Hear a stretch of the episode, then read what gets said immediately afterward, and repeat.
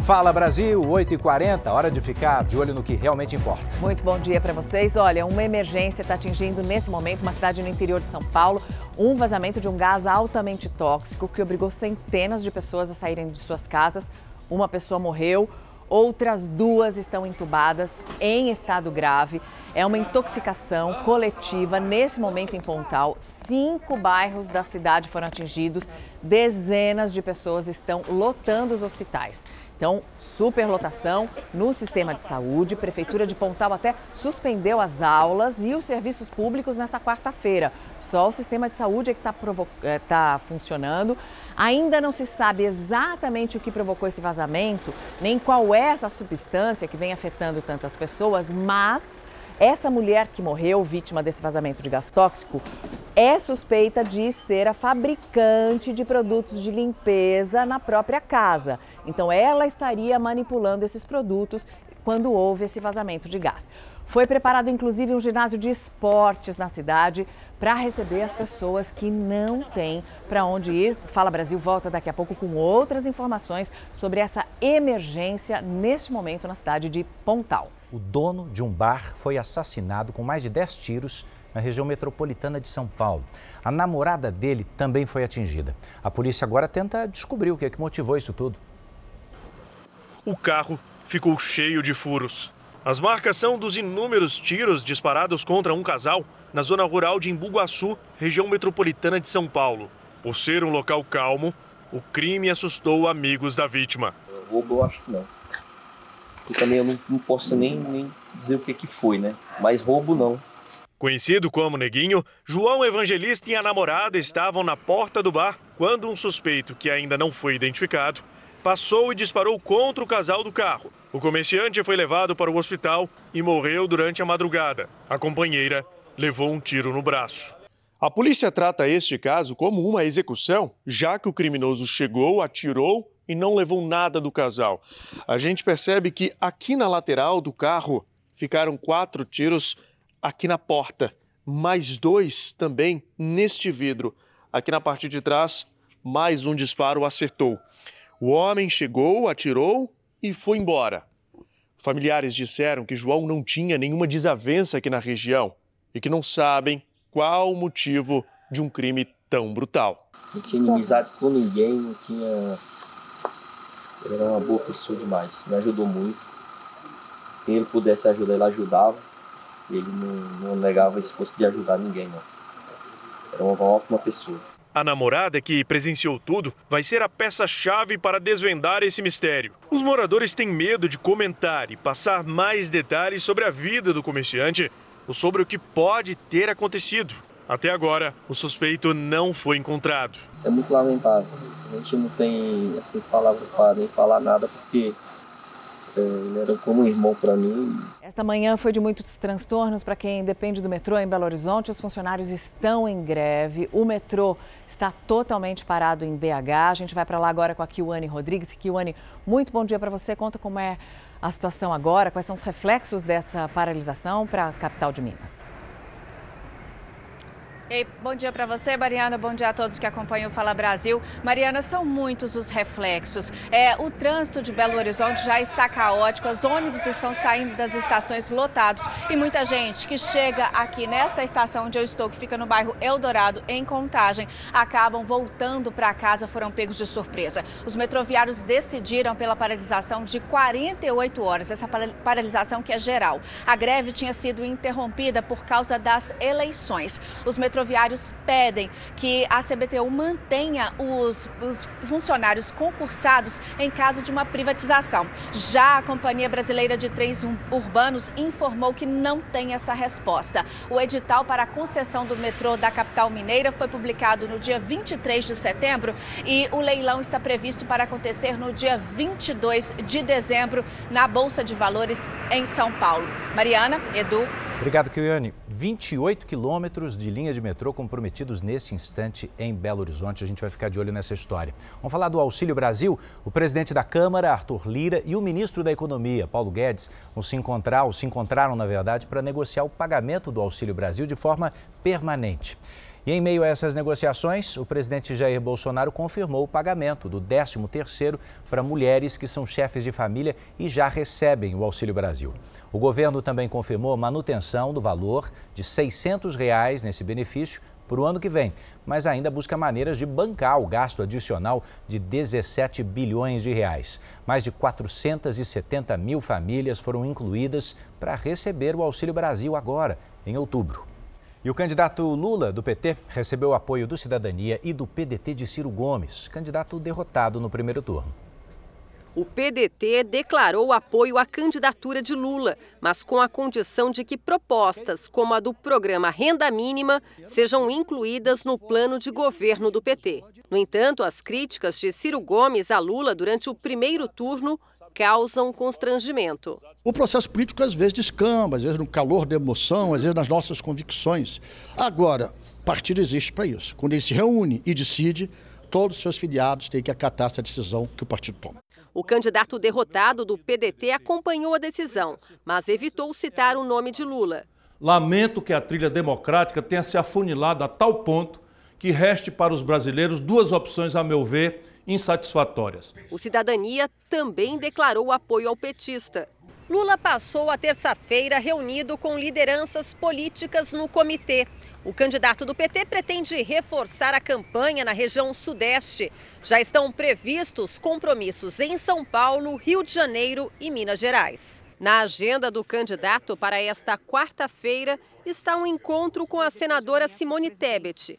O partido dela, MDB, ainda não definiu quem vai apoiar no segundo turno. Vamos procurar personalidade, vamos procurar a sociedade civil. Tem muita gente importante querendo se posicionar politicamente. E essa vai ser uma tarefa um pouco da nossa companheira Gleice, presidente do partido. Vai ser do presidente do PT de São Paulo. E eu e a Haddad vamos ter que sair por aí fazendo campanha. O senador Marcos Duval, do Podemos do Espírito Santo, apresentou um pedido de CPI para investigar as pesquisas eleitorais. É, Maria, a coisa é séria. Os institutos cometeram erros grosseiros nas previsões para as eleições desse primeiro turno.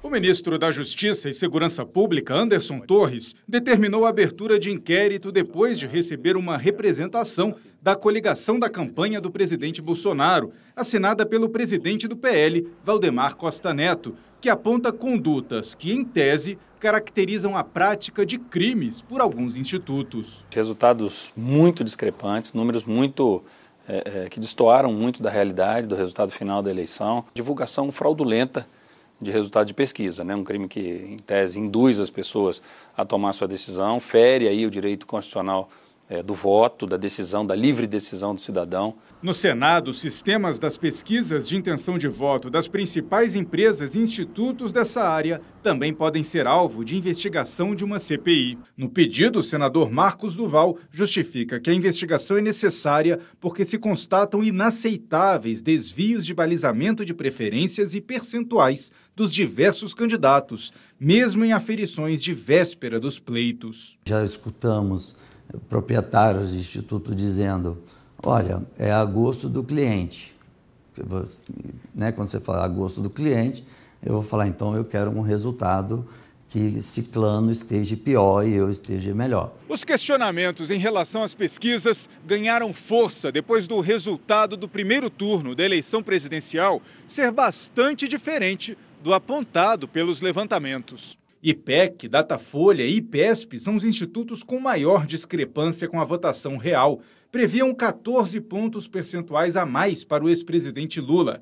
E a diferença nas urnas foi de 5,23 pontos percentuais. Quest, Atlas Intel, Poder Data, Ideia, MDA e Paraná Pesquisas também erraram, principalmente em relação aos votos válidos para Bolsonaro previam entre 38% e 41% para o atual presidente, que teve 43,20% nas urnas. Uma das hipóteses levantadas pelos institutos de pesquisa para explicar a diferença é que os candidatos Ciro Gomes, do PDT, e Simone Tebet, do MDB, tiveram uma votação menor do que a prevista.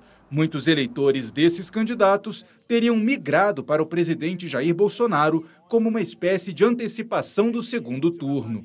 Mas muitas das previsões para os governos estaduais e para o Senado também não se confirmaram. Em São Paulo, para ficar em apenas um exemplo, o candidato do PT ao governo, Fernando Haddad, liderava todas as pesquisas e terminou o primeiro turno mais de seis pontos percentuais atrás de Tarcísio de Freitas. O candidato do Republicanos teve 42,32% dos votos válidos. No Senado, é preciso agora conseguir o número mínimo de 27 assinaturas para a abertura da CPI.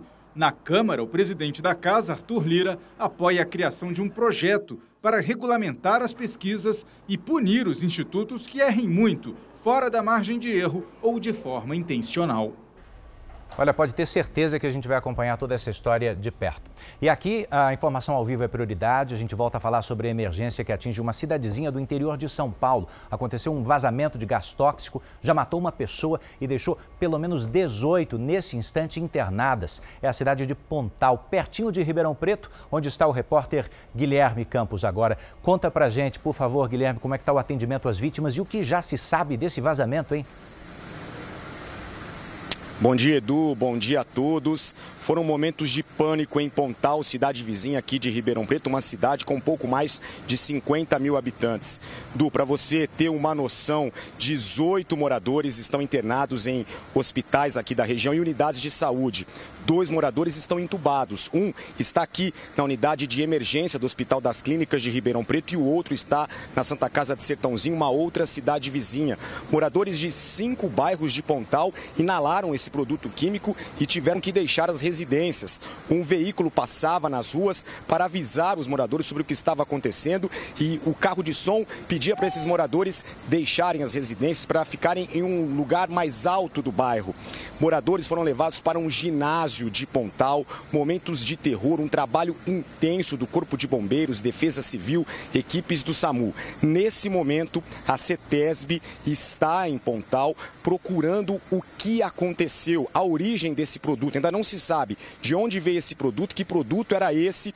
A suspeita é que esse produto vazou de uma fábrica clandestina de produtos químicos. Uma mulher de 39 anos morreu, o corpo dela já foi levado para o Serviço de Verificação de Óbitos de Araraquara.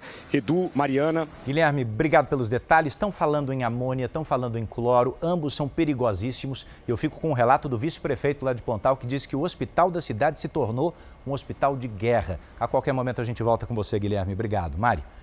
A polícia de São Paulo investiga o golpe da cesta básica. Os criminosos fingem que vão fazer doação de cestas básicas. Para isso, eles pedem todos os dados pessoais de quem receberia esse benefício e depois usam essas informações para abrir contas, para fazer empréstimos e financiamentos.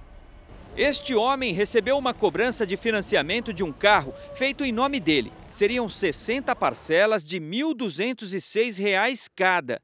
Desempregado, ele soube da distribuição de cestas básicas na comunidade onde vive. Apareceu uma moça, né, é, dizendo que era estava realizando cadastros para doação de cestas básicas. Para se cadastrar, ele precisava enviar uma foto segurando a carteira de identidade. Aceitei, sabe, assim, na inocência, porque jamais, né, eu imaginava que alguém ia aproveitar da necessidade da gente para estar tá fazendo esse tipo de, né, é...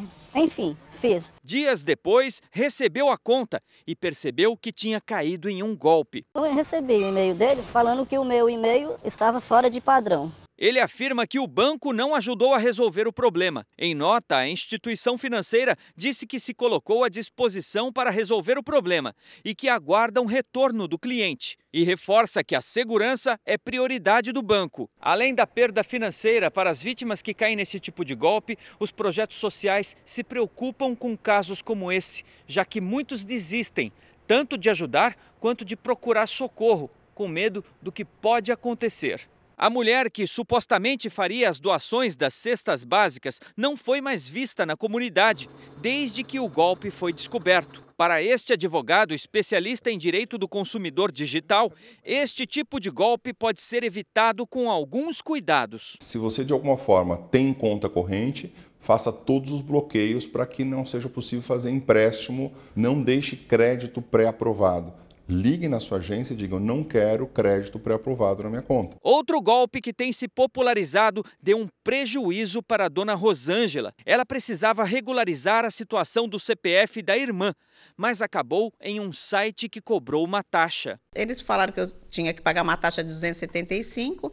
Como eu sei que tem que pagar uma taxa de, do atraso, né, da não entrega do imposto de renda, paguei. A Receita Federal já está sabendo desse tipo de crime, por isso alerta que a regularização do documento é gratuita. Ela precisa realmente buscar os canais oficiais da Receita Federal para fazer a regularização. Cuidado, portanto, para quem você passa seu CPF. Hein? Agora preste atenção a esta notícia. Dois brasileiros foram presos pela polícia dos Estados Unidos, suspeitos de agirem como coiotes. Coiotes são aquelas pessoas que facilitam a entrada de imigrantes de forma ilegal nos Estados Unidos. A gente vai para lá agora para falar com Vandrei Pereira. Andrei, muito bom dia. Onde foi feita essa prisão e como eles faziam esse tráfico de pessoas? Oi, Mariana, muito bom dia. Os dois brasileiros foram presos dentro do restaurante da família onde eles mesmos trabalhavam e na cidade de Urbana, no estado de Massachusetts. Os dois suspeitos eram pai e filho e chegavam a cobrar até 100 mil reais por pessoa para fazer essa travessia né, ilegal, para facilitar essa travessia do México para os Estados Unidos e também contavam com a ajuda de policiais e agentes de imigração corruptos. Mas o crime não parava por aí, porque as pessoas trazidas para os Estados Unidos acabavam trabalhando no próprio restaurante para tentar pagar as dívidas, o que configura um crime de tráfico humano. E olha, um terceiro integrante dessa mesma família quadrilha já havia sido preso no ano passado no Paraguai. Edu, Mariana. Andrei, obrigado pelos detalhes e atenção porque a notícia é urgente. Pelo menos uma quadrilha envolvida num esquema bilionário de envio ilegal de dinheiro para o exterior está sendo alvo de buscas. Agora de manhã, fala Bruno Piscinato. Como é que funcionava esse esquema, hein? Bom dia, Edu. Empresas fantasmas eram criadas para fazer a lavagem de dinheiro e ocultar esses valores. Depois eram repassadas para casas de câmbio e também empresas de criptomoeda e depois enviadas então para o exterior. 52 mandados de busca e apreensão estão sendo cumpridos nesse momento no estado de São Paulo. E essas empresas eram ligadas ao crime organizado e facções criminosas. Ao todo, em apenas um ano, essas empresas de fachada movimentaram 4 bilhões de reais. Edu, Mariana. Obrigada. Durante a pandemia, muita gente investiu em alternativas de negócios. Surgiu até um novo tipo de companhia animal que caiu na graça dos norte-americanos. Estamos falando das alpacas. Achou curioso? Eu também. Nada de cachorro ou gato. As queridinhas do momento são essas fofuras aqui.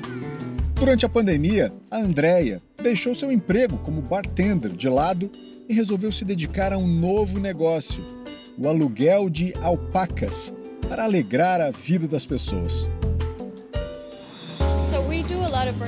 Fazemos muitos aniversários e casamentos, é tudo muito divertido.